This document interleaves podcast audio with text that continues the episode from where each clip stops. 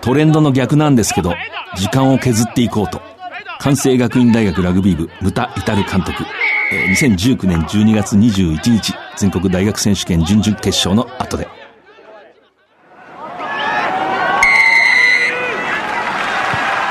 藤島大の楕円球に見る夢。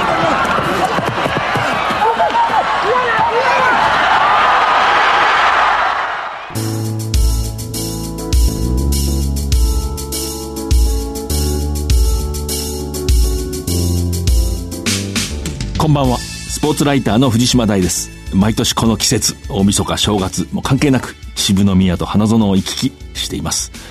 今年からこの番組は第1週の月曜午後6時15分からラグビー情報をお届けしていきます、えー、日曜から月曜の放送に変わりました。今年は東京オリンピックで7人制の男女日本代表の活躍を楽しみにされている方も多いと思います、えー、よろしくお願いいたします。1月のゲスト元日本代表プロップでバズの愛称で親しまれる朝原拓馬さんです。ラグビーのみならず、ワールドカップイヤー、スポーツ誌や雑誌などで意外な才能を発揮していました。お楽しみに。えー、この1ヶ月を振り返ります。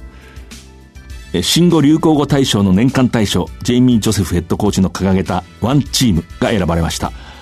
これね、私、いつも言ってるんですこのあのワンチームっていうのはね、一色に染まるっていう意味ではないですね。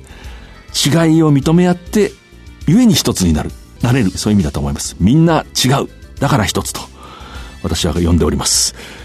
そして日本経済新聞社は2019年の日経 MJ ヒット商品番付を発表。東の横綱ラグビーワールドカップ選ばれました。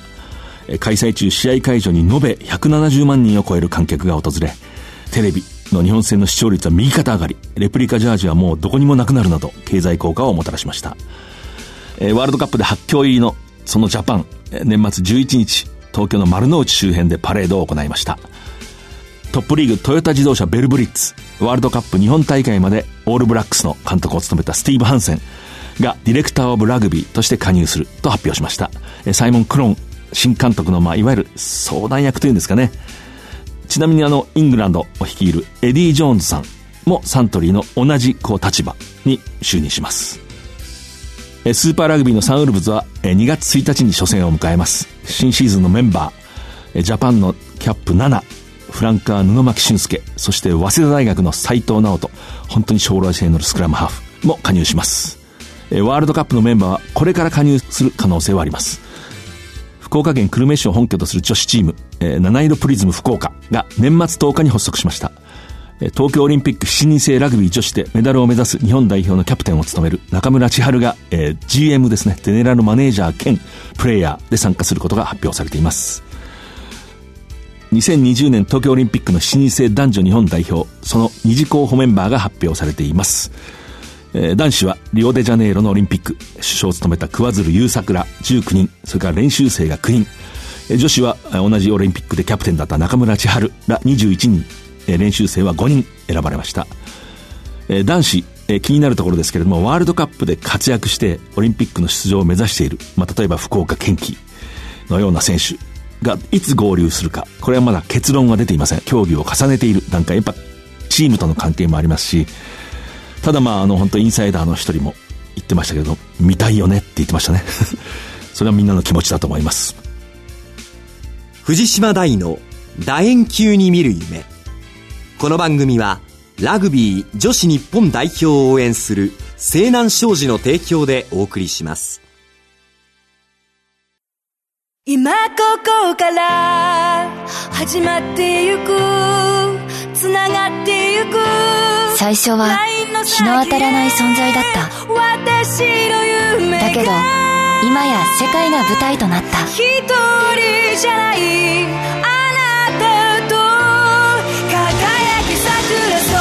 equal more we can 西南商事はラグビー女子日本代表を応援しています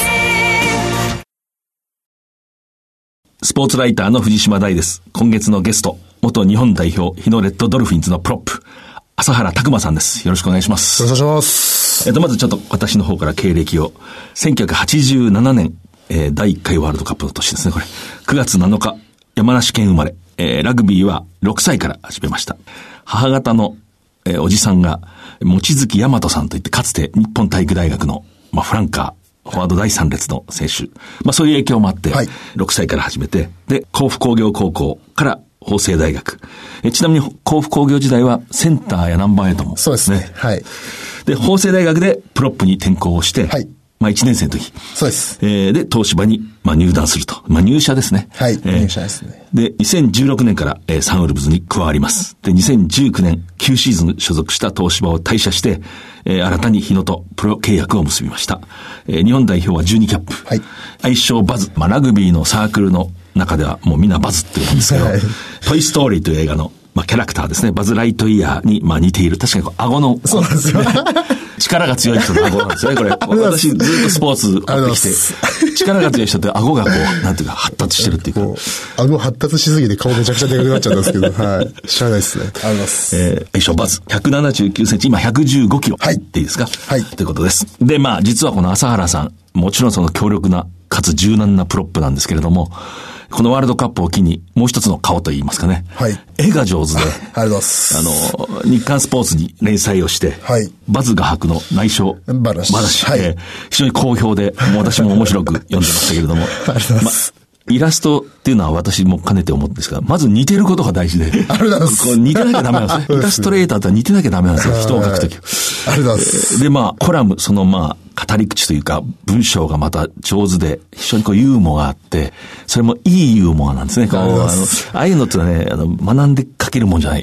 その人の持ってる、あ本来の、まあ、魅力というか、つまり、あの、我々のような仕事、あるいはイラストレーター、それから一人のプロップの仕事を奪う人です。いやもう、ありがとうございます。お褒めいただいてありがとうございます。本当に。ナンバーなんかでもね、雑誌でも絵を見ることできましたけれども、はい、本当にあれ面白くて、まあそれもあって、ワールドカップのことも聞きたいと思います、後で。はい。えー、で、まあ、えー、最初にまず、東芝を辞めたと。はい。で、プロになる。はい。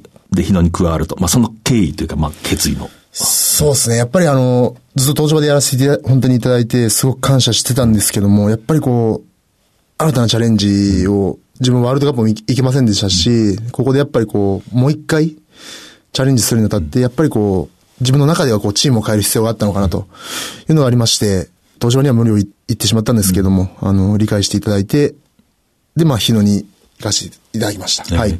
プロっていうのは少しこう時間を自分でコントロールできるというか。あ、そうですね。はい。はい。どうですか、その経験は？あの、すごくあの、今まで以上にこうラグビーに集中できるというか、うん、こう今まではこうなんか、提示されたものをややっていた感じだったんですけど、プロになってからはこう自分で考えて、まあ、例えばスクラム一つでも、こう、すごく考える時間っていうのはすごく増えましたし、なので、こう、時間をうまく使えるようになりましたね。うん、はい、ラグビーに。浅原さんもともと左のプロップも右のプロップもできるんですよね。はい。そうでしたね。もともと、はい、右プロップの印象がもちろんもう強いんですけれども、もともとはこう両方できる。そうっすね、えはい。これも非常に珍しいというか。そうですね。まあでも、3番ができると、1番できるかもしれないですね。なんか反対は難しい。はい。1番から3番って結構難しいんですけど、うん、でも今やれって言われたらもうちょっと、もう腰とか首とか痛くなっちゃうんで、あれなんですけど。こういうね、高いレベルで両方できる人っていなくて、まあ、ラグビー界の世界の昔から古典的なジョークがあって、はい、あいつは左も右も同じように組める。ものすごく弱いからだっていう、ね、ジョークがあるんだけど。弱いんですね。弱いから一緒だっていう。まあ、こういう高いレベルでそれできる人は本当に貴重で、あの、コーチとしてはね、こうリザーブの人繰りなんかでも、まあ、そうですね。まあ、プロ化されるとね、ももっと分業でこう、はい、そうもいかなくなってくるんでしょうけれども。昔あれですよね、うん、あの、プロップのリザーブが1枚しか入れなかった時とかは、すごく重宝されて、えー、よく確かにやってましたね。えー、はい。で、まあ、プロになって、で、今日、ちょっと今から、もう私の独断で、一つのスクラムの話を延々と聞いていきますんで。はい、お願いします。で、その前段として、リスナーの方も記憶に新しいと思うんですけど、ワールドカップジャパンのアイルランド戦、はい、前半34分過ぎでしたかね。ジャパンが、まあ、スクラムを押してというか、まあ、スクラムに勝って、ペナルティーを取る。はい、で、あの、グー・ジウォンという、あの、淡々としたような男がもう、おたけびを上げて腕を突き上げる。この間だったら腕を突き上げたのはやりすぎでしたって反省しましたけど。いいんだよ、ジウォンって僕が言いたい。で、まあ、あのスクラムは、アイルランドの左のプロップ1番、キアン・ヒーリーという選手がいて、はいはい、まあ世界的にものすごい強い。まあかつて DJ だったっていう人なんですけどね。DJ もできる。この人のスクラムがちょっとこう、外から内に、こう、ちょっとず、ずるというか、ぐっとこう、うちに入ってきて、こう、崩しに来る。はいで、本当は反則なんだと。しかし、なかなかこう、レフェリーも取ってくれないということで、ジャパンが研究に研究を重ねて、まあ、それをこう、あの時、グージョンがこう割っていったような形ですね。そうですね相手がこう、はいで、その原点がこれですと、実はこの間、長谷川慎さんというあの、まあ、スクラムドクター。たまたまちょっと会った時に、パソコンをチラッとこう見せてくれた。これが、あのスクラムの原点ですって言ったのが、2017年4月14日、クライストチャーチ AMI スタジアム。はいえーサンウルブズ対あの強いクルセイダーズ。はいで、その時の3番が今日のゲストの 浅原さんだった。ありがとうございますで、あの時の左のプロップ相手クルセイダーズ、ワイヤット・クロケットと言って、はいまあ、ものすごい、オールブラックスで71キャップ、スーパーラグビー200試合出たという、193センチ、116キロ。はいで、この人もちょっと同じようなそうですね傾向があって、はいで、その時研究して、朝原さんがそれを実践して、スクラムをするんです。で、その話を今からしてください。はい、あの、ぜひぜひやらせてください、もう。すいません、長くて。最高です。はい。そうですね。あの時は、やっぱりその、クルセイダーズってもう元々めちゃくちゃ強い、スクラムがめちゃくちゃ強くて有名なチームだったので、もうどうしようかと。で、まあこう、僕らのやってるスクラムをシンさんぶつけたいんだと。あで、まあ、唯一あいつらの弱点っていうのはやっぱりちょっと高い。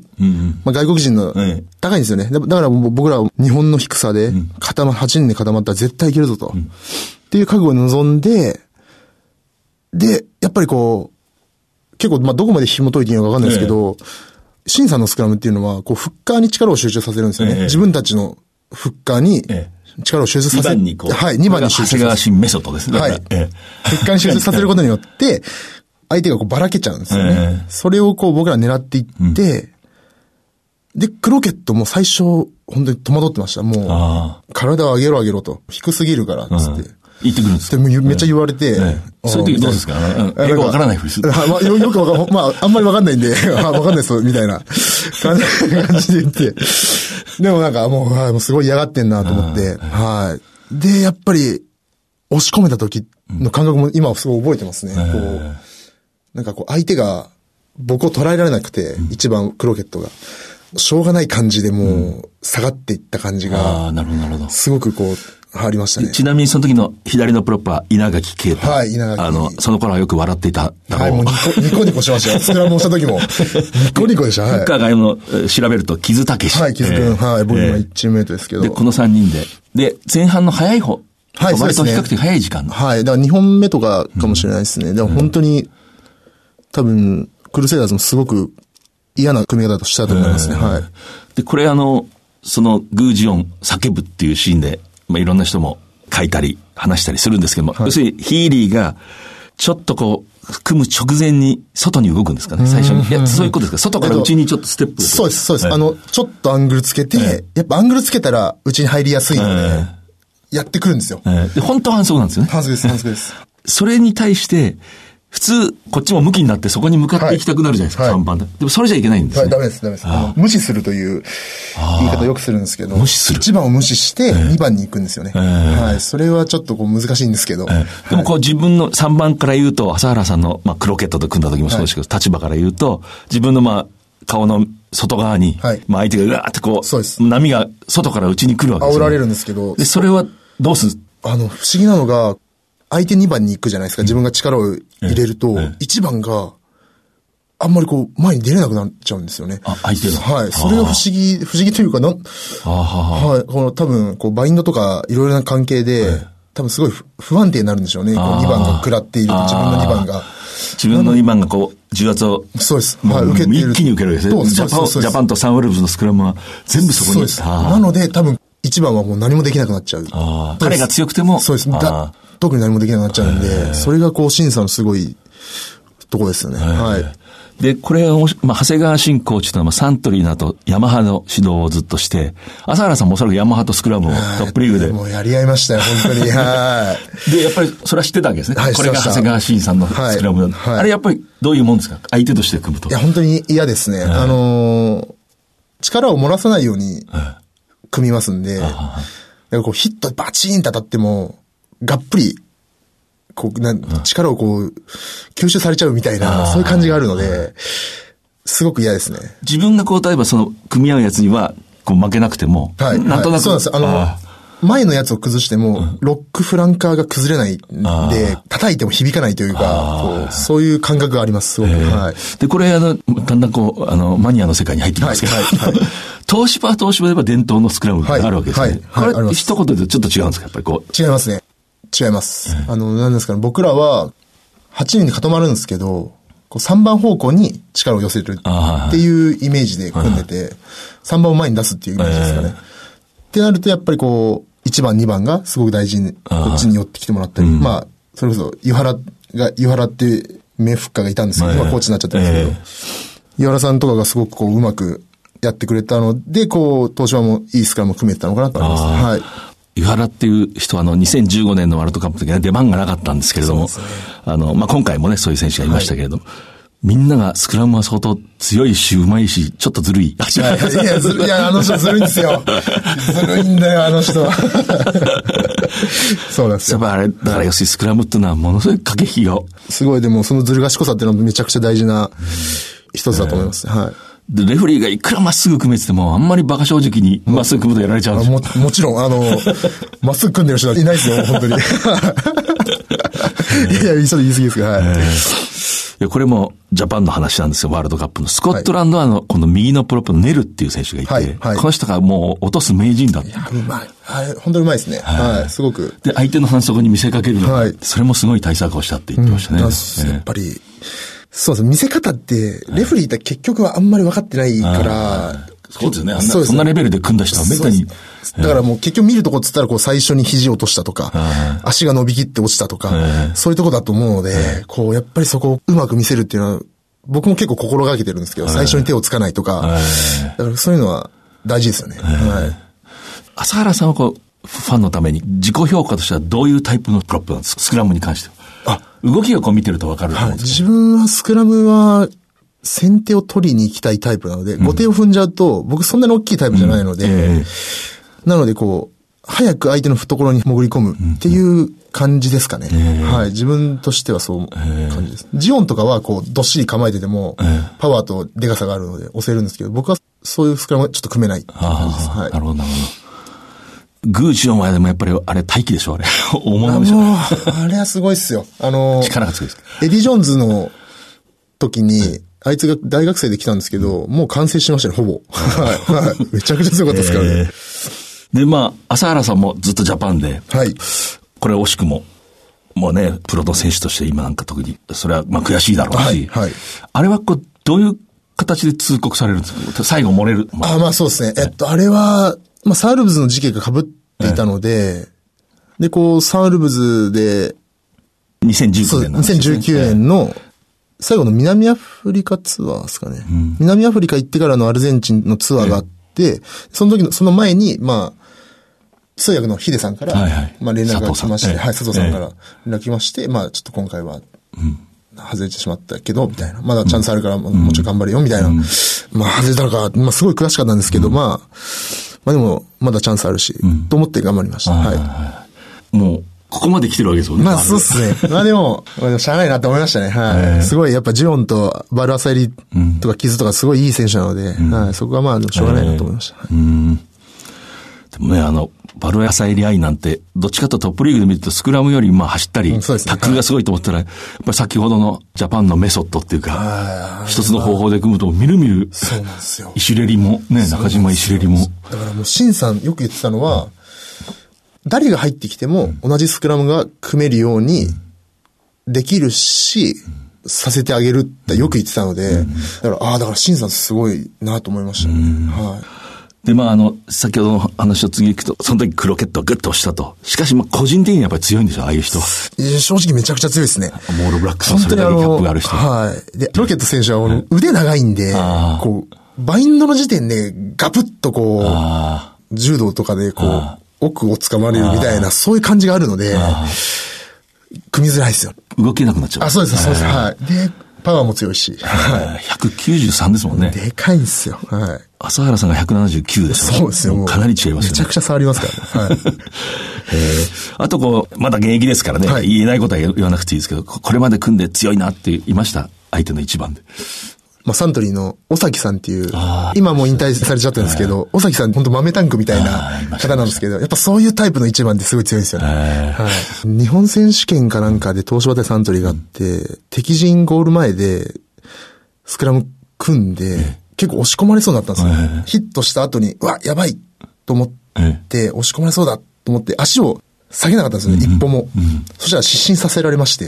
本当ですか？はい。落ちました。初めてです。本当ですか？はい。スクラムで失神するスクラム失神しました。また新事実が今。そうですよ。落ちるんですよ、10歩みたいに。ストーンと落ちて。はい。でもその時はやっぱ尾崎さんで。その時ちなみにこう、みんな心配したでしょ？なんか。あの、いやいや、全くでしょ。あの、スクラムバーンって、落ちて、ドサって倒れるじゃないですか。で、まあ、フェーズめちゃくちゃ続いてたので。ああ、そうかそうか。はい。で、ゲーム続いてるんですね。ゲーム続いてたんで、で、その時、唯一、ウイングから、広瀬俊明が、バズ大丈夫かみたいな、こう来てくれたんですよ、ね。それでまあ、パッて起きて、で、またフェーズ終わりのまたスクラムになって、またスクラム組みましたけど、はい。広瀬さんはまた株が上がり。そう、確かに。イケメンだし、ちょっと悔しいんですけどね。はい。へえ、そんなことがあるんだ。そうなんですよ。落ちました、たまにそういう人もいるんですね。はい。しかしまあ、ジャパンの人って大概は勝つわけでしょ？まあ、当たり前ですけどね。そう。だからジャパンなんだ。そうですね、はい。あの、ワールドカップはまあそういうことで惜しくも外れて、はい外から見て、改めてこうどう思いましたか、あのジャパン。で、この間まで一緒に。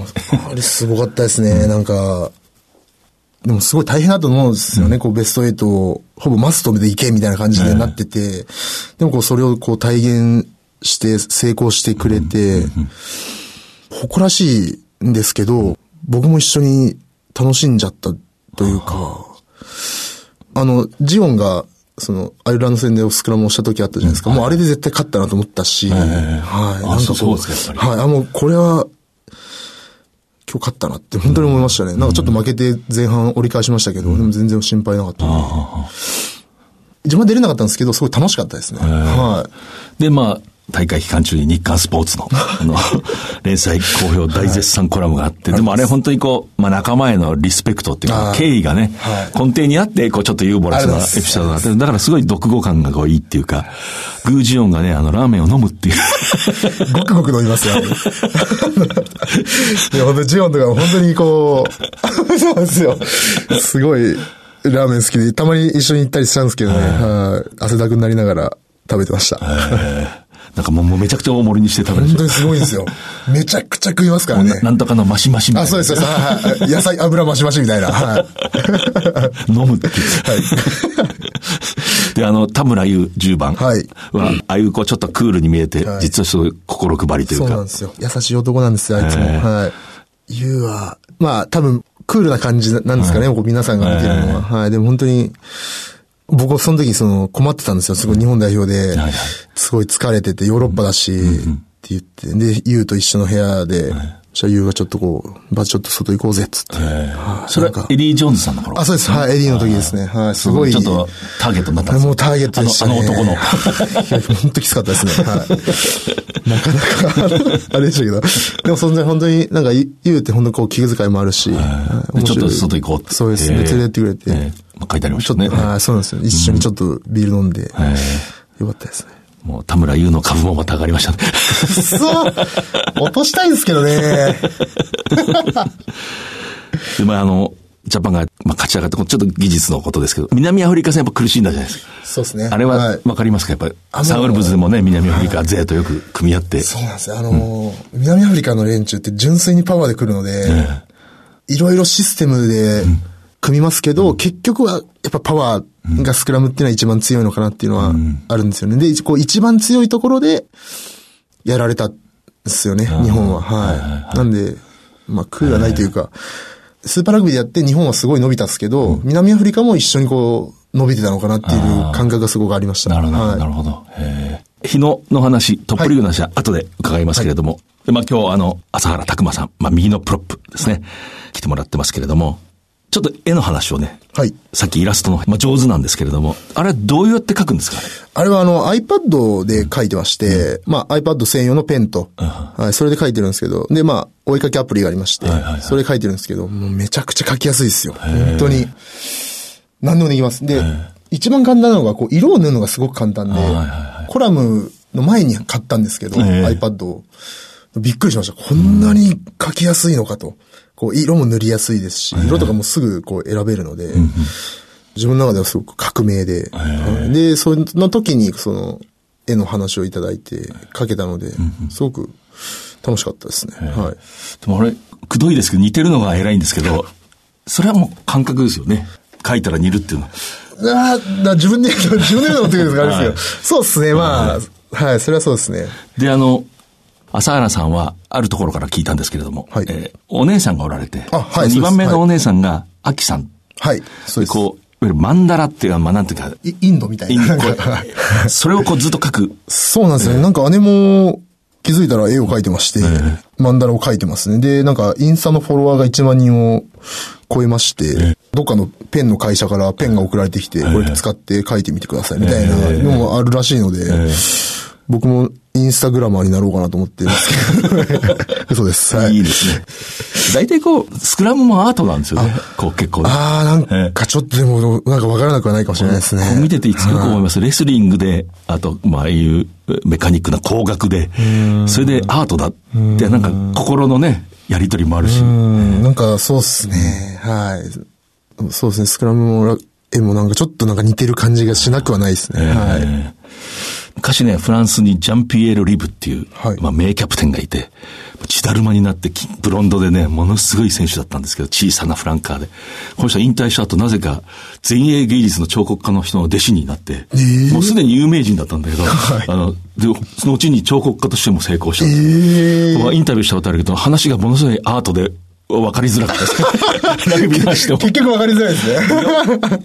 短く言うと、今の若い人はもっと自由に考えて、もっと、もっと血だるまになれって言ってあ、血だるまにはなってほしいです。あそうです、それをものすごい難解な言葉で言うんですけど、作品もね、ものすごい前衛的な。そうなんそういう人もいますから、ぜひ、えー、絵をもう続けてください。で、まあ、あの、ワールドカップやっぱりこう、もう少し聞きたいなって今思って、はいはいまあ一緒にこう汗を流してね、はい、きつい合宿を乗り越えたり、まあ長い拘束があって、はい、えー、その仲間たちこう姿を見て、こう、ああ、いつよかったな、っていうね、思い浮かびますそうですね。やっぱりこう、中村亮斗っすかね、僕の中では。はい。いや、もうみんなめちゃくちゃ頑張ってたし、なんですけど、こう、亮斗っていうのは、実はすごい泥臭くて、で、こう、ティモシー・ラファエルとか花があるじゃないですか。でもやっぱ、亮斗は影みたいな存在で、もうタックルもバチバチいくし、こう低いプレーで泥臭く、それをこう、あいつはやり通したというか、それがすごかったですよね。本人も言ってましたけれども、サントリーでは決してこう不動のレギュラーというわけでもなくてね、うん。うん、そうですね。村田大志っていういい。センターもいるし、まあ外国人もいるし。そうですよね。だから、こう、その中で揉まれて、で、あいつも何クソ感もすごい強いし、うん、それ僕は、本当に亮と頑張れって思ってましたね。はい。だからこれも一つ面白くて、所属チームで、こう、不動のレギュラーじゃない人でも、ジャパンだとある役割を果たすと、もうまさに世界の、世界を驚かす。そうですね、すごい、なんですかね、こうな、やっぱ日本代表も一つのチームだから、その、日本代表がやりたいラグビーにこうマッチする選手っていうのはすごいやっぱ強いですよね。はい。タックルは良かったですよね、良かった、すごかったですよね。体も強いし、日本人じゃないですか、なんかあいつの体型とかって、こう。わかりますわかります。よね。なんか、それがこう、あそこまでこう、で、ベスト8までいけたっていうのは本当に僕らにとってすごく嬉しいですよね。はい。なるほどね。あの、リーチマイケル、マイケル・リーチ。まあもちろん同僚だったので、はい、そうですね。ものすごくよく知ったと思うんですけどね、はい、もう本当に今今や国民的な あん、あんな、あんな野郎が、あんな、あんな野郎が、あんな野郎が、ほんの少しだけ下りをね。い。や、いやもう本当にもう、結構ね、やっぱいつも手先あったりよくするんですよ。はい、そういう中なんで、お茶したりとか、うん。府中でチャリ普通に乗ってフラフラしてますし、うん、そういうなんかマイケルがこうやって今 CM とか出て、うん、うわ、なんか、ラグビーすげえなと思いますけどね。はい。なんか、面白いです。あの、一回こう先発を外れて出てきた時、はいはい、ものすごかったですね、あれ。すごかったですね。マイケル。なんか、ちょっと、いつものマイケルじゃなかったですね。あれはもうすごかったですね。は本当にスイッチ入った時の、なんか獣に戻るようなマイケルでしたね。はい。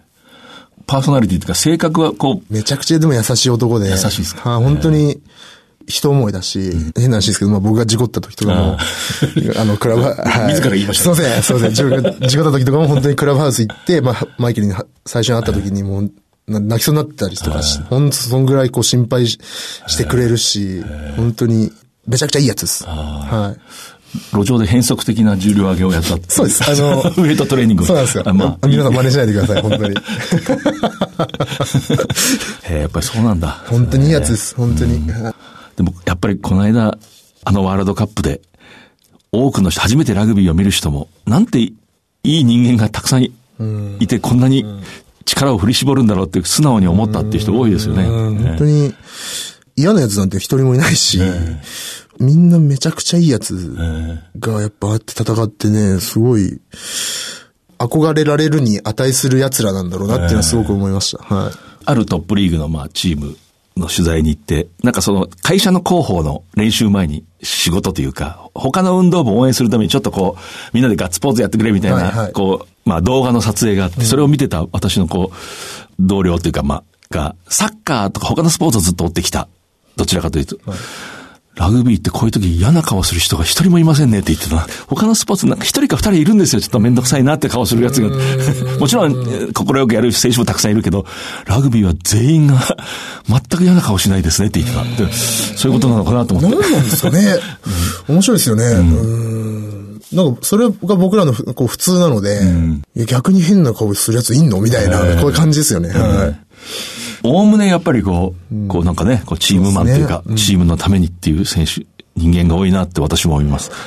えー、これちょっと、日野の話。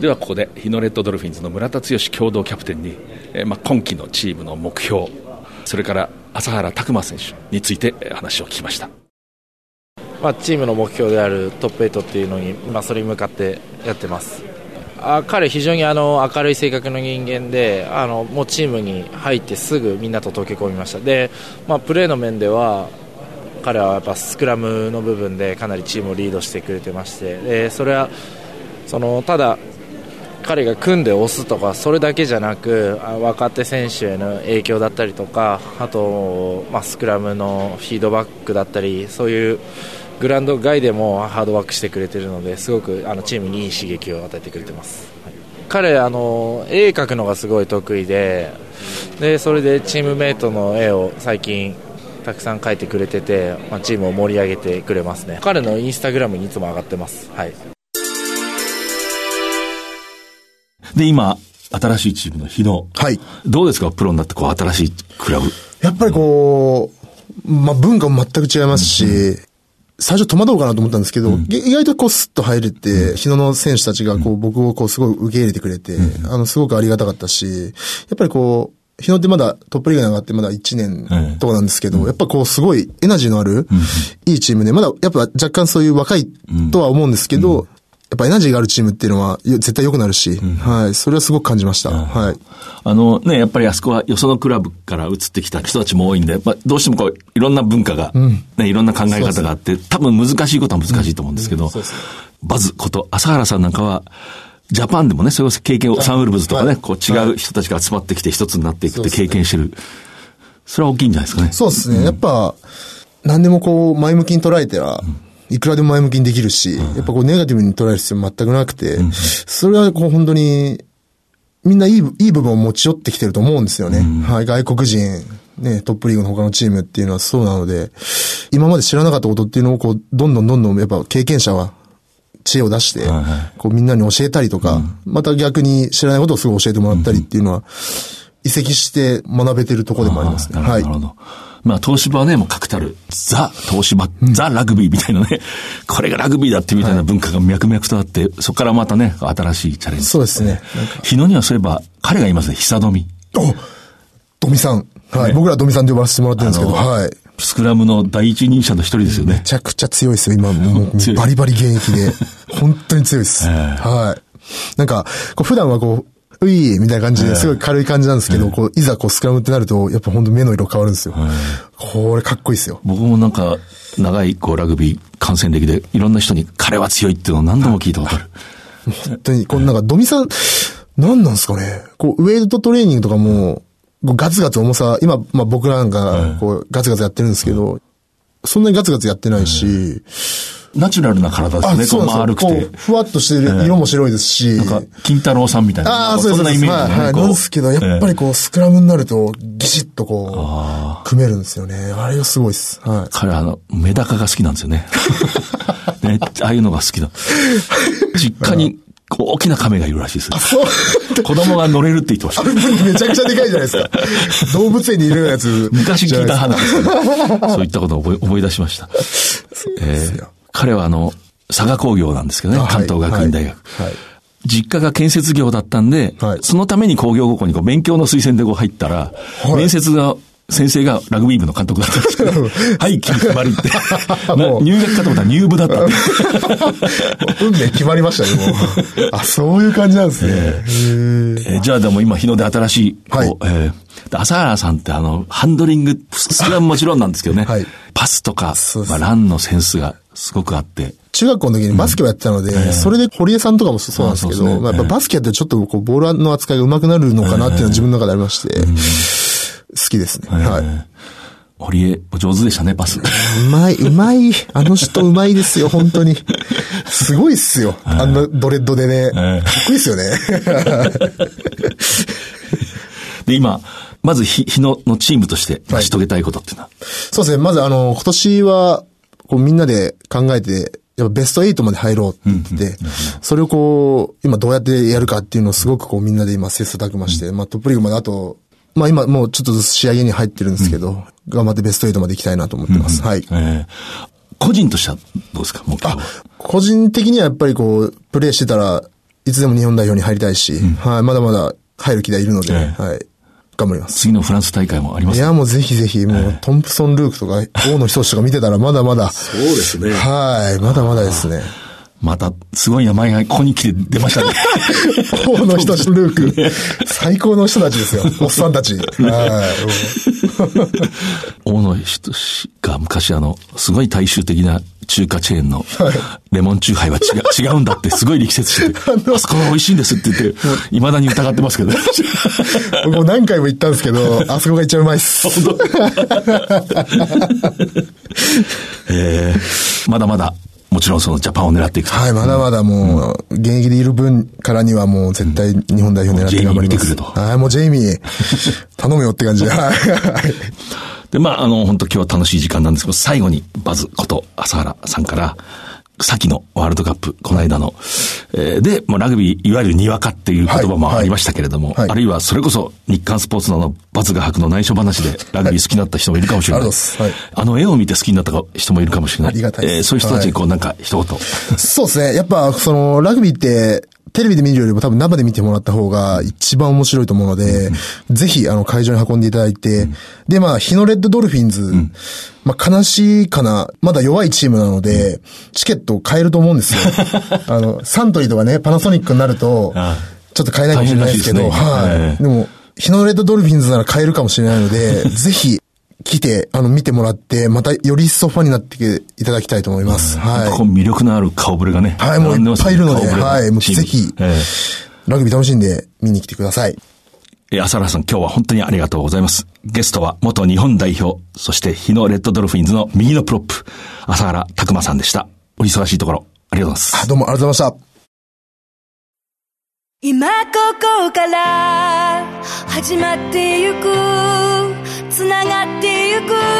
最初は日の当たらない存在だった。私の夢だけど今や世界が舞台となった。一人じゃない。あなたと輝き桜リサイクルモアウィーキャン西南商事はラグビー女子日本代表を応援しています。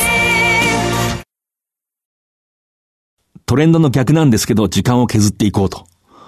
これまあ、関西学院大学の無体たる監督、今季限りでまあ、引退ということですけれども、が、暮れの大学選手権準々決勝、明治大学との試合後の会見で話した言葉です。14対22、まあ、前線しました。ものすごく早く前へ出るディフェンス。もう外を抜かれるなら抜かれてもいいっていうような決意でね。えー、それがまあ非常に良かったんですけれども、スクラムも検討しました。で、この言葉の意味するところっていうのは、トレンドっていうのはまあワールドカップのジャパンのまあいくつかの試合が象徴するような、もう徹底的にボールを動かして、フェーズを重ねて相手をまあ揺さぶって、相手にまあラグビーをさせないような、主導権を握るラグビーですね。で、それに対して、できるだけゲームを切って、ボールが動く時間を少なくしていこうと。それはなぜかというと、まあ選手を一人一人比べたときに、明治大学にとの比較では、関学関西学院大学はまあ追いかける立場、挑戦する側だと。一人一人の能力はまあ多少経験や能力、体格では追いかける側だと。だから、プレイしていない時間、インプレイでない時間というのはまあ、まあ基本的に平等なわけですね。もう動いてないんですから。その時間を増やすことによってゲームをまあ膠着させて、で、もちろんこれ講談が実はありまして、最後の20分にまあ、総攻撃を仕掛けるというような趣旨でしたけれども、まあそこはうまくいかなかったという流れでもあったんですけれども、え、話してました。で、これ、つまり、なんていうんですかね、一般的にはボールをこう、どんどん学生なんだから動かすのが正しいと。そういう消極的なね、スタイルはいかがなものかと思われがちですけれども、勝負ですから、しかも決戦ですね、こう、どの試合もこういう風に戦うわけじゃなくて、明らかに力のある、まあ昨年度のチャンピオンにこう挑んでいくと。その時に焦点を絞り切る。で、こういう作戦を立てるとはもう、勝負では当然ですね。これもラグビーのうちだと思います。この番組は放送の翌日からポッドキャストで配信します。ラジコのタイムフリーでもお聞きいただけます。来週のこの時間、再放送があります。次回は2月3日の放送です。7日は高校ラグビーの決勝、東大阪市の花園ラグビー場で行われます。それでは藤島大でした。藤島大の楕円球に見る夢。この番組はラグビー女子日本代表を応援する西南商事の提供でお送りしました。最後にプレゼントのお知らせです。